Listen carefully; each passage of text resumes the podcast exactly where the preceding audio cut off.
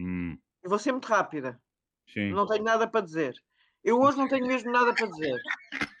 Isso é tudo tão mentira. Então vamos lá. Bem-vindos, está de regresso em reunião permanente, quase sempre com ligação negativa. O meu nome é David Pontes, comigo está Ana Sá Lopes. Olá, Ana. Olá. E o Álvaro Vieira. Olá, Álvaro. Olá, bom dia. Vamos mais uma vez, talvez de vez em quando, falar da, daquilo que passou, mas também daquilo que virá aí para a frente. Vamos discutir dois, três temas que nós escolhemos, cada um o seu, para obedecer ao comentário dos outros. Ana, queres tu avançar primeiro com o teu tema e depois vamos conversar? Já agora argumenta, vamos lá. Sim, o meu tema é, é aquele conflito institucional completamente absurdo a que o país assistiu na quarta-feira, quando aproveitando politicamente o sucesso das vacinas, portanto, no dia em que o almirante, o vice-almirante, é basicamente aquele, aquela grande cerimónia de entronização em que ele pela primeira vez larga o camuflado e aparece com o fato de gala dos almirantes. E nesse próprio dia, o Ministro da Defesa chega ao chefe de Estado-Maior da Armada e, e demite-o. Portanto, na minha opinião, o governo quis aproveitar politicamente o sucesso das vacinas. E resolver um problema, não é? E resolver um problema, sim. Uh, e no dia seguinte o Presidente da República fala nos termos absolutamente brutais, como eu só me lembro, sinceramente, quando o Presidente, na sequência dos incêndios de outubro de 2017, fez aquela comunicação ao país. Nunca tinha visto uma, uma um, um, sintoma de desconchave institucional e eu acho que as coisas vão mudar. Eh, já sabíamos, as coisas estavam a mudar, isto entre Marcelo e Costa, já estavam a mudar. Porque o Marcelo quer mesmo uma alternativa direita e ele diz isso, ele não esconde que quer uma alternativa direita, ou melhor, quer uma alternativa, e tendo em conta que esta é de esquerda, quer uma alternativa direita. Uh, e não há mal nenhum em querer uma alternativa. E, aliás, todos os presidentes socialistas uh, saíram das suas presidências com o Partido Socialista no poder, por acaso. Uh, Estou-me a lembrar de Mário Soares e depois de Jorge Sampaio.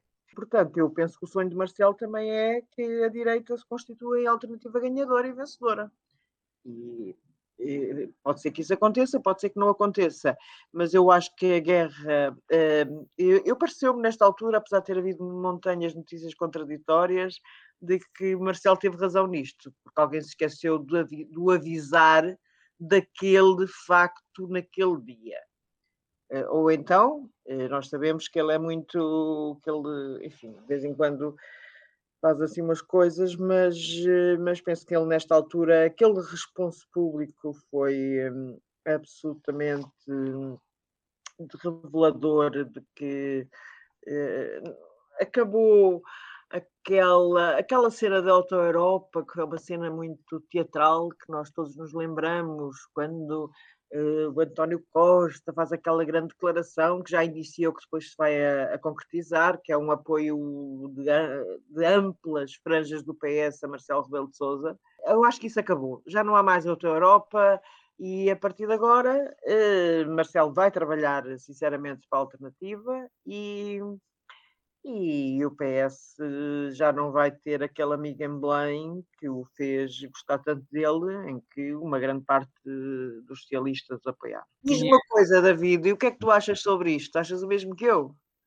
Não sei, porque eu tenho sempre aqui uma dúvida pá, existencial, que é até que ponto a indignação de Marcelo e a sua revolta, que me parece, como tu dizes, é pá, justificada a ser assim, eh, é real ou é há ali alguma construção? Ou seja, eh, para mim faz-me alguma confusão que, tendo havido preparativos em relação a esta mudança que já envolvia o presidente. Claro Claro que há, claro que há. É isso que me faz confusão no, no, na figura de Marcelo e sobre os quais eu não tenho certeza total de que de facto ele foi só surpreendido ou percebeu primeiro que, que a coisa estava, que havia fuga de informação, nomeadamente por parte epá, de quem quer que seja envolvido nestas alterações militares e que ia criar uma, alguma confusão uh, no, no, no, plano público e ele decidiu rapidamente uh, se afastar ou pelo menos marcar essa diferença. Agora, nada disso, ou seja, nada desta minha sensação tira aquilo que tu falaste, ou seja, eh, Marcelo não se aproveitaria disso para criar um problema tão grave eh, se não houvesse alguma necessidade, como tu dizes, de afastamento, de abrir espaço a essa alternativa à direita. Se ele estivesse nas boas graças de Costa, provavelmente teria uma abordagem diferente, ou nas boas graças um do outro, teria provavelmente uma abordagem diferente ao assunto. Como já há esta separação, eu julgo que a abordagem dessa, a mim fará-me sempre a mim confusão não saber tudo, e se calhar nunca vamos saber, saber tudo. Ó oh, Álvaro, eu passava a ti a bola perguntando-te como é que fica o ministro nisto? Como foi, a gente sabe como foi. Foi pela mão do primeiro-ministro Avelay. O que, enfim, não, não, não é bom, não é, não é bom. Agora, uh, sem discordar de nada do que a Ana disse, eu parece-me que a, Marcelo bateu no, no primeiro-ministro e no ministro um bocado com o jornal, como, se, como uh, fazemos com o cão quando queremos fazer escândalo e barulho, mas sem verdadeiramente o. Pá, se calhar fomos nós que o deixámos muito tempo sozinhos em casa, se calhar fomos nós que deixámos à mão aquela pantufa que sabemos que ele gosta de roer e não o queremos verdadeiramente magoar. Eu não, não contesto nada do que uh, a Ana disse, acho que ela tem toda a razão, apenas acrescentaria duas coisas. Que o Marcelo, nas declarações que fez, uh, insistiu muito uh, que tinha havido um aceleramento, acho que é uma aceleração, já não sei exatamente qual é o termo estranho que ele usa, mas no fundo aquilo que ele está a dizer é não é a solução, não é o que foi decidido. É o timing, é isto ter sido Exatamente. feito agora. Porque, por outro lado, nós sabemos que Marcelo foi o respaldo de Gomes Cravinho quando as antigas FIAs militares, não podendo fazer os atuais, começaram a protestar em relação à Lobofa e à, e à reforma militar que concentra os poderes no chefe de Estado-Maior-General. Portanto, nós sabemos que Marcelo Rebelo de Sousa concordou com essa política do governo, que é o que está na origem de tudo isto, e ficamos também com a ideia de que sabia da escolha de Gouveia Melo e que a apoiou. Eu, quer dizer, Sim. por aquilo que é Marcelo Rebelo de Sousa, eu, eu até nem excluo a possibilidade de ele ter sido o inventor da solução. Uh, de se ter lembrado de ter dito, e agora, boa malha, boa malha, era ser o Gouveia Belo. A, a, a, minha primeira sensação, Álvaro, foi essa. Quando eu ouvi o anúncio, disse: Isto é Marcelo a ler não é, o povo, é. a ler exato, o povo, exato. a ler epá, o sentimento popular e a dizer ao governo: epá, despachem-se lá com isso, não, vamos lá pôr o governo porque isso é o que as pessoas vão ficar contentes e o homem escusa de andar por aí a atormentar-me com, com esse ensejo que muita gente tem de, de o endeusar, como dizia a Ana, de fazer dele quase uma figura presidencial. Epá, isto ocupa-me algum espaço aqui no, na minha, no meu, no meu uh, fluxo de afetividade com o povo. E por isso é pá, despachem lá isso. E depois, de repente, perceber esta reação dele, volto a dizer, fez-me confusão. É. Eu acho que foi de facto, eu concordo que, que Marcelo está completamente de acordo e talvez tenha sido o inventor da ideia, mas é, foi, aqui foi a cena do timing. Foi, uhum. foi a cena do timing. O mas, timing é tudo, não é? O timing é tudo, o timing é tudo. Eu, mas, eu, eu, eu, agora... eu, não menosprezo aquilo que disse, desculpem lá a coisa. O governo quis aproveitar aquele timing. Bem, vamos para o segundo tema. A mim calhou-me em sorte o, o, futuro da direita, ou como é que a direita sai destas uh, autárquicas. Eu devo dizer que adoro eleições assim. Há quem diga que adora congressos, eu adoro eleições assim, destas que têm surpresas, que riscam alguma coisa, que mudam alguma coisa assim na, na superfície dos dias e que abrem uma série de caminhos que, evidentemente, nós ainda não, não podemos saber uh, uh, com certeza uh, aonde é que vão dar. Eu, na, há uma semana, na segunda-feira, lembro-me de ter dito que achava que esta vitória do, do Rio em Lisboa, do PSD em Lisboa, tinha sido na medida justa para o Rio, porque não era demasiado grande que o engolisse, não insuflava demasiado um, um adversário potencial, que agora ainda por cima fica amarrado uh, uh, à Câmara. E acho que aquilo que, paradoxalmente, acho que aquilo que aconteceu esta semana foi ouvirmos muito o buzz, a equipa de moedas, a equipa da oposição a Rio, vem confirmar que realmente uh, a oposição a Rio ficou numa situação desconfortável, a uh, pensar o que fazer com o Elan que reconhece que ele ganhou.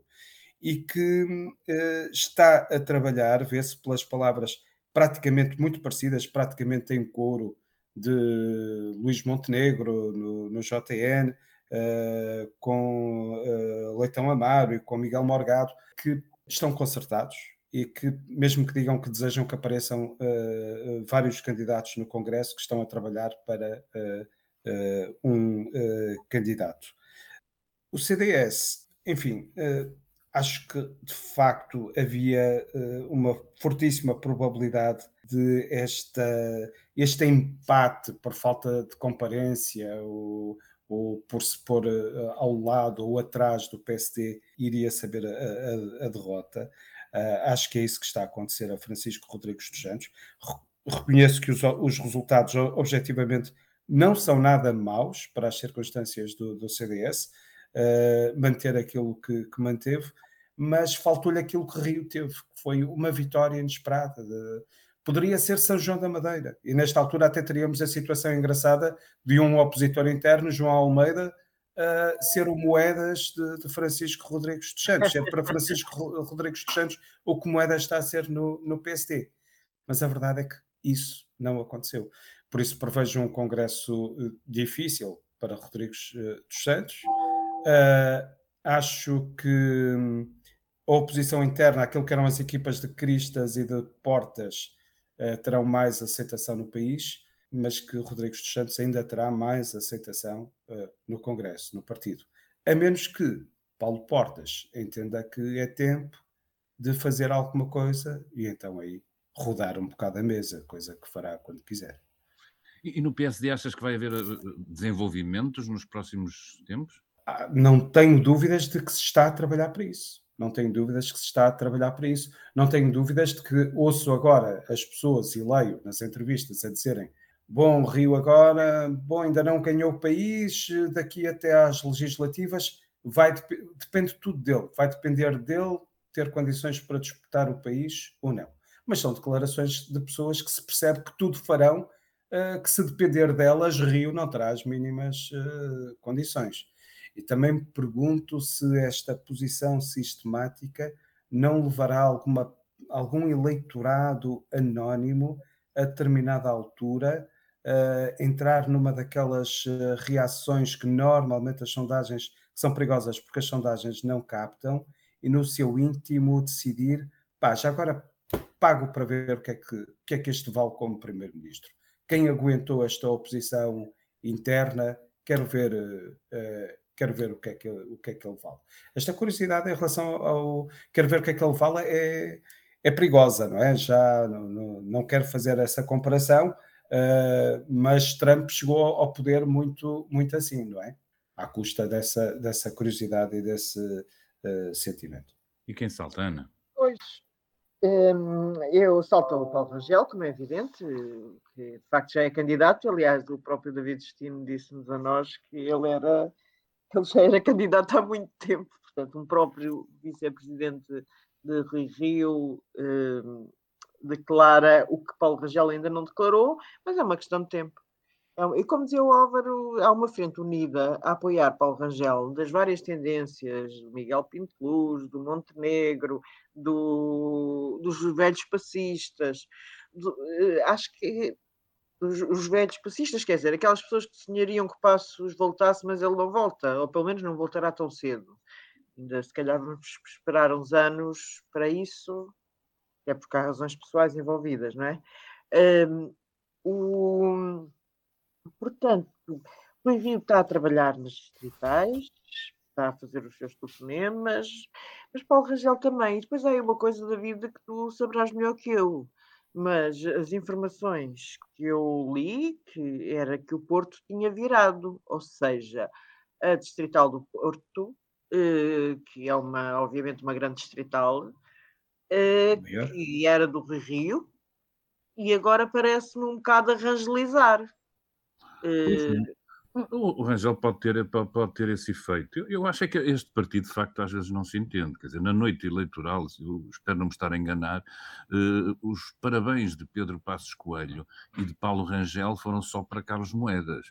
Esqueceram-se do líder. Epá, há um bocadinho de decoro que eu acho que. Não tem, não tem. um bocadinho mais trabalhado. Ou seja, a oposição, mesmo perante os resultados, começa exatamente na, na, na noite eleitoral.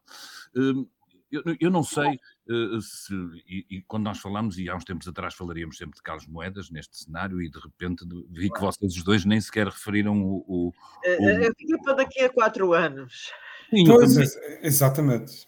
Eu também tenho essa sensação, tenho a sensação de que esta, de que uma, de que uma derrota por pouquinho poderia, responder, poderia corresponder a um excelente caminho de moedas, a uma alternativa Exatamente. a Rangel no, neste agregar da oposição e provavelmente uma alternativa com mais possibilidades de vingar, porque eu julgo que a personalidade de Rangel, pelo menos o percurso, o seu percurso político, é mais vincado até para absorver uh, as diferentes uh, tendências passistas, enquanto que, que Moedas teria mais facilidade em, em, em congregar essas, essas forças. Um, Parece-me parece-me sempre uh, um bocado estranho e curioso que, no mínimo, para que, que haja esta. Eh, que, que, que o tempo. Que eu, eu, sempre julguei que, passado um pouco de tempo destes resultados eleitorais, provavelmente uh, o, o Rio iria afrontar claramente tudo outra vez, não é? E, e julgo que, que, é, que é uma questão de, de, de, do efeito desta semi-vitória uh, autárquica se esvair. Não esperava que fosse tão, tão depressa, com tanta ânsia, claramente como se passa também no, no, no CDS, ou seja, a casa à direita continua por arrumar, de facto, e mesmo perante a perspectiva de algum abrandar, a tal famosa mudança de ciclo que se falou tanto na noite eleitoral e nos próximos dias, cada vez parece fenecer mais depressa, porque pá, já estamos todos outra vez a discutir uh, de que forma é que uh, dentro dos partidos à direita eles vão andar a cabeçada, não é sinal nenhum de que seja capaz de até daqui a dois anos construir uma, uma, uma alternativa sólida uh, em relação a este poder do PS, quando claramente começa a haver, e eu não acho que haja propriamente uma mudança de ciclo, mas acho que há lentamente um abrir de novas perspectivas e essas claramente não estão a ser, pelo menos totalmente totalmente aproveitadas por quem à direita se prepara mais uma vez eh, por se envolver eh, numa disputa de, de liderança. Até porque ficou muito claro que em Lisboa havia mesmo vontade de experimentar uma coisa nova e uma certa saturação em relação ao poder que, que, que estava. Se essa expectativa for defraudada, será péssimo para o Sim, PSD e para moedas. Oh, Álvaro, mas eu recuso-me, como outros acho que fizeram, para fazer depois essa leitura integral dos resultados, de tendências nacionais a partir de uma colagem de, de, de 308 conselhos. Epá, não, eu não consigo ver assim, pá, os resultados de Coimbra, por exemplo, não sei se me faço ideia, podem ter a ver com o cansaço, obviamente em relação ao Presidente da Câmara, mas têm, vinham precedidos... Ah, não, mas eu estava a fazer o contrário, eu estava a municipalizar os resultados de Lisboa. Pois, pois, eu também. Eu, municipalizando um bocadinho mais, o PS estava no poder em Lisboa desde 2007.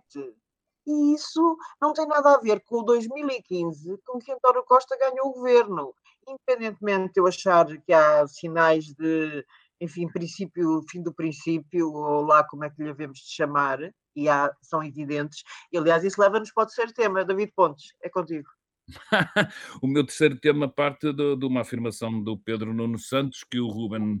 Olá, Ruben, esquecemos de ti há bocado no início. Eh, o, é, Ruben vai passar, o Ruben vai passar para ouvir. Se tivesse dependente de mim, estava resolvido. Como? Estava resolvido. Não tínhamos, tínhamos um plano de atividades de orçamento aprovado em tempo, tinha, a empresa não esperava meses para conseguir autorização para fazer as compras que são fundamentais para o seu funcionamento, não tínhamos uma dívida histórica com a dimensão que ela tem durante tanto tempo sem a resolver, estava resolvido. Depois destas palavras de Pedro Nuno Santos, é fácil perceber que de facto há qualquer coisa ali em, em ebulição uh, no interior uh, do governo. Por um lado, eu, eu, eu, acho que, e era por aí a minha, minha chamada de atenção para isto, por um lado há uma coisa que me preocupa genericamente sobre o país neste poder das finanças. Nós sabemos que estamos seguros uh, pelo lado do controlo que os governos de António Costa têm feito para que não haja derrapagem e não voltemos a, a, a tempos muito maus, uh, que quando tivemos desequilíbrios uh, que, no, que, nos levaram ao ponto de termos que, que chamar a Troika, e isso todos nós concordamos que é este controle que é necessário fazer, mas por outro lado, eh, eu não consigo deixar de, de, de olhar para o país com uma certa irracionalidade quando não somos capazes de incorporar nas decisões que fazemos, nas, nas promessas que temos, nas, nas leis que, que aprovamos no, no, no Parlamento, essas mesmas limitações e deixamos na mão de instâncias como as finanças a capacidade depois de dizer o que se faz e o que não se faz. Acho que isto é um exercício absurdo, acho que não ajuda nada à governação do país Acho que a maior parte dos ministérios muitas vezes não sabe até onde é que vai, até onde é que pode ir, negocia coisas, promete medidas e depois espera que João Leão uh, uh, uh, diga que sim ou que não. E eu acho que isto não é maneira de governar um país. Percebo o absoluto controle que as finanças têm que ter sobre as nossas despesas, percebo num momento de maior aperto que isso seja, seja exercido de maneira muito efetiva, mas numa ao... situação de emergência. Exatamente. Ao fim de algum tempo, temos que ser mais racionais na nossa gestão. E este é o primeiro sinal. O segundo sinal, e era sobre esse que eu vos queria ouvir, é que eu acho que se, provavelmente se está a preparar uma remodelação e aquela frase de Pedro Nuno Santos tem é uma maneira de dizer António Costa, eu sei que tu gostas de ter muito por perto os teus não digo inimigos, que não é o caso, adversários ou pelo menos contestatários, mas eu já não estou para isto, eu quero ficar os próximos dois anos livre para poder comentar, para poder ir às televisões, para dar a minha opinião, para mostrar que há uma alternativa à esquerda, ao poder socialista, ao centro, whatever, mas eh, eu julgo que há esta, houve esta necessidade de Pedro Nuno Santos de aproveitar uma saída também é de alguém que decidiu sair dois meses antes de terminar o seu mandato, mas assinalá-lo com ruído. Eh, há ali uma conjugação de fatores eh, que permite, julgo eu, a Pedro Nuno Santos ter esta oportunidade de assinalar, bem assinalado, que não, não estou para ficar. Ana, o que é que tu mas eu não concordo com ele na rua? Hã? Eu não concordo contigo no sentido em que eu acho que Pedro Nuno Santos eh, quer ser ministro. Ser ministro dá-lhe muito poder e dá-lhe muito poder até para o futuro eh, e visibilidade para o futuro, que obviamente ele está à espera que António Costa rapidamente meta os papéis de reforma, nem é bem os papéis de reforma, serão os papéis de transferência para outro cargo. Eh, portanto, quando ele tira a transferência para outro cargo, o Pedro Nuno Santos, passado umas horas, acho que nem vai esperar por um dia, passado umas horas é candidato à sucessão. Isso aí está claro e acho que todos nós sabemos isso mas eu não me parece que ele queira deixar de ser ministro. Oh, oh Ana, mesmo a gerir a TAP e a CP pois. e uma série de a CP, não, a CP não tem eu acho que mesmo assim, eu posso estar muito enganada, e obviamente se eu estiver enganada, estarei aqui a fazer o meu meia-culpa, ou meia, ou meia-culpa, ou meia qualquer coisa, uh, mas eu penso que ele não quer sair do governo, acho que ele quer mostrar que tem uma voz no governo e acho que ele, eh, claro que aquilo, acho que ele quer, eh, de facto, que as coisas com o João Leão já estão, ou seja, se António Costa quiser manter o João Leão, eu acredito que Pedro Nuno Santos saia do governo. Isso, essa parte acredito perfeitamente. Se António Costa uh, uh, aceitar remodelar João Leão, porque parece que a contestação a João Leão é, atravessa boa parte dos ministérios. Se António Costa optar por. Porque Mário Centeno era diferente de João Leão. Uh, Mário Centeno era um homem mais político. Aliás, foi engraçado, Mário Centeno não era nada político no início, era parecia uma figura estratosférica e torna-se um grande político. O João Leão, João Leão parece que não. João Leão parece que é de facto o homem lá da, do deve haver, das contas e não sei o quê. E isso é complexo. Eh, eu, eu, concordo contigo numa coisa: os dois não podem ficar juntos. Eh, acho que vai haver uma remodelação também, provavelmente a seguir ao orçamento, não sabemos, ou em janeiro, para, para, para o Costa manter aquela frase que uma fonte do governo disse ao público de que a remodelação ia ser em, só no próximo ano.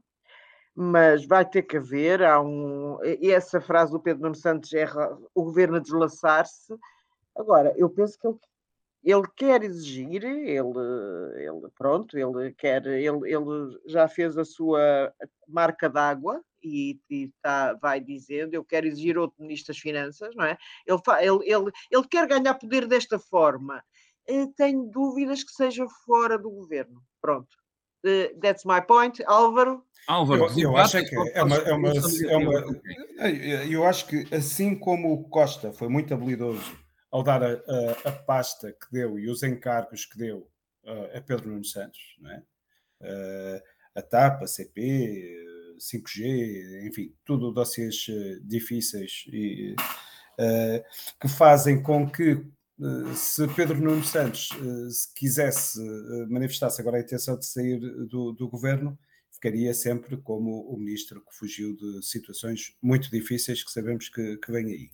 Por outro lado, Pedro Nuno Santos respondeu ao mesmo nível, porque também, tendo dito o que foi, também coloca o António Costa numa situação muito difícil, uh, porque de facto Costa não, não pode fazer de conta que não se passou nada. Uh, é muito habilidoso, mas esta situação uh, até ele transcende a esse nível. Acho que não acredito que aconteça nada agora nesta negociação em sprint do, do orçamento. Uh, depois do orçamento, acho que Costa, e ele já disse coisas que diziam isso, uh, terá consciência de que tem uma janela relativamente estreita para fazer a remodelação. Uh, António, António Costa sabe que uma remodelação só. Há dois motivos para fazer uma remodelação: ou para corrigir, ou, ou, para fazer algo que se acredita que, que resolverá um problema do, do, governo. Para corrigir, enfim, terá sempre péssimo aspecto.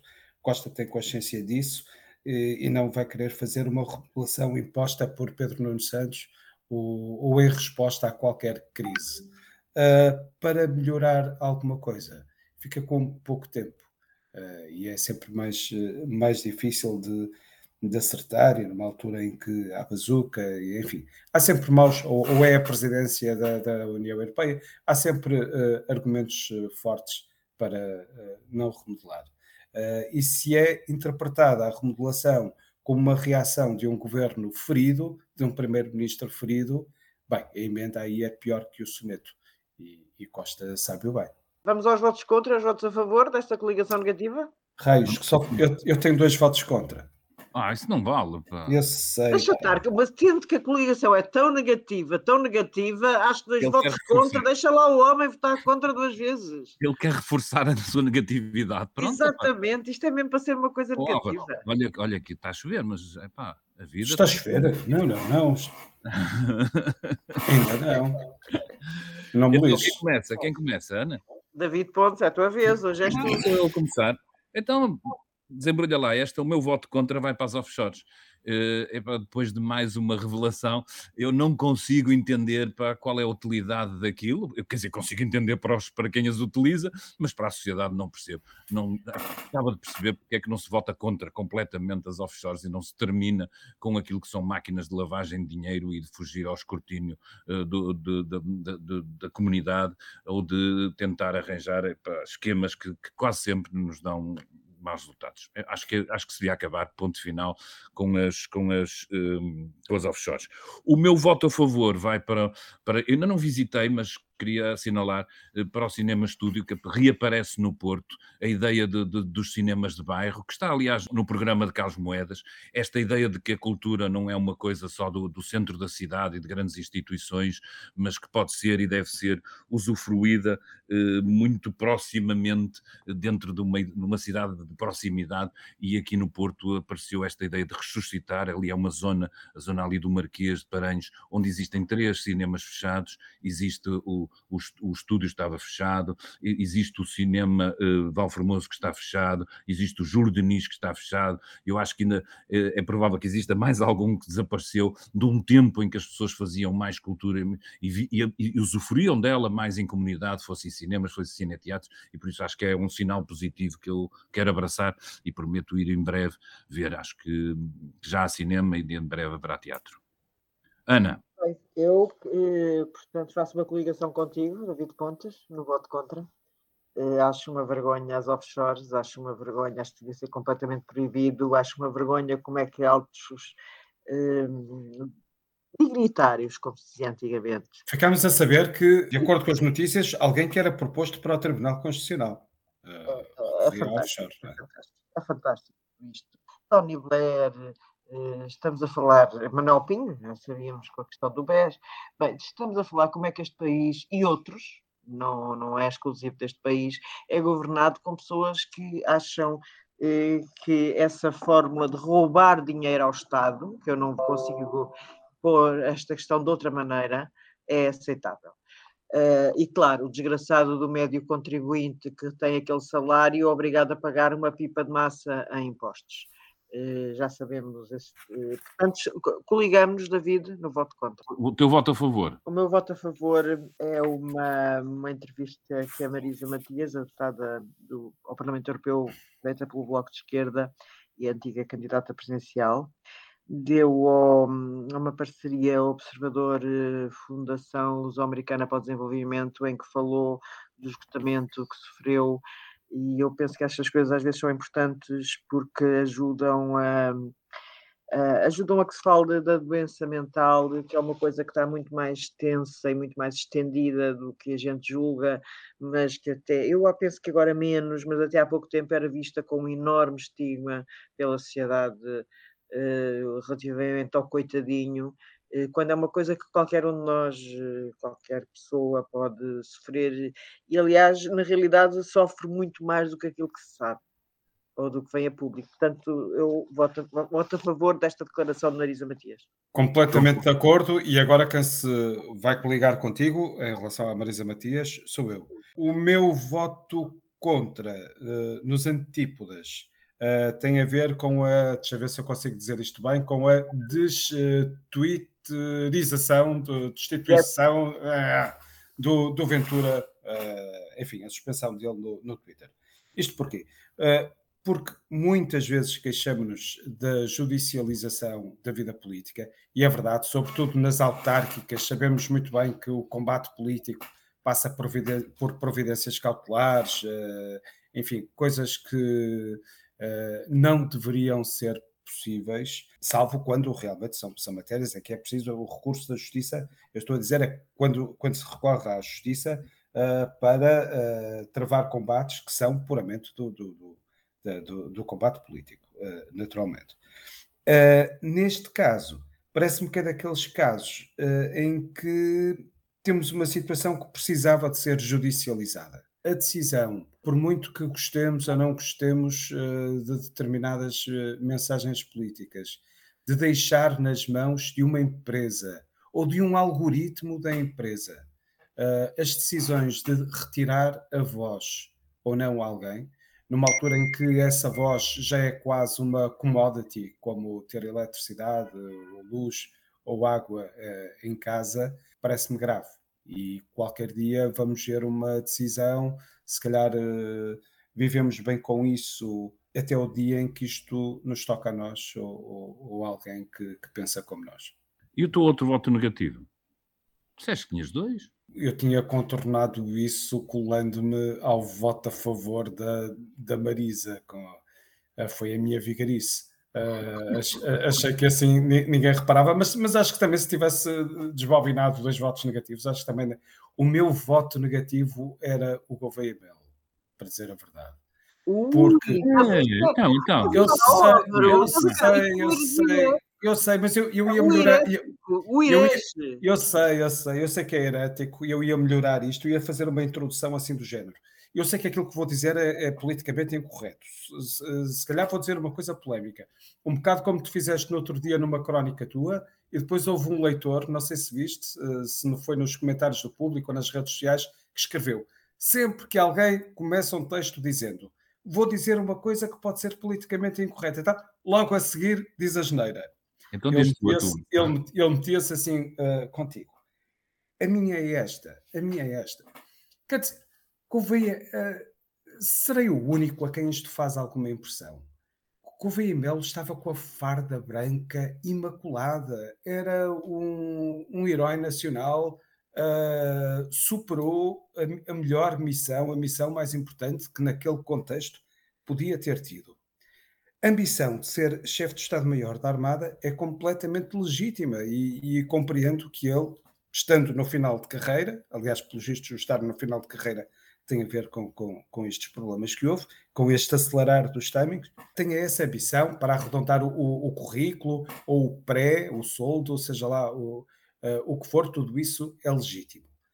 Agora, é uma pequena nódoa na, na farda de herói, porque não compreendo como é que ele se presta a isto, sobretudo os militares que costumam apreciar tanto a glória, porque é impossível que ele não perceba a utilização da sua enorme popularidade e do seu enorme prestígio numa, numa batalha política que não é a sua guerra, não é? Eu não acredito que, ainda se fosse a, causa da vida dele, eu não acredito que a grande causa da vida de Gouveia e Melo seja, não, tem que defender a concentração de poderes no chefe de Estado-Maior-General.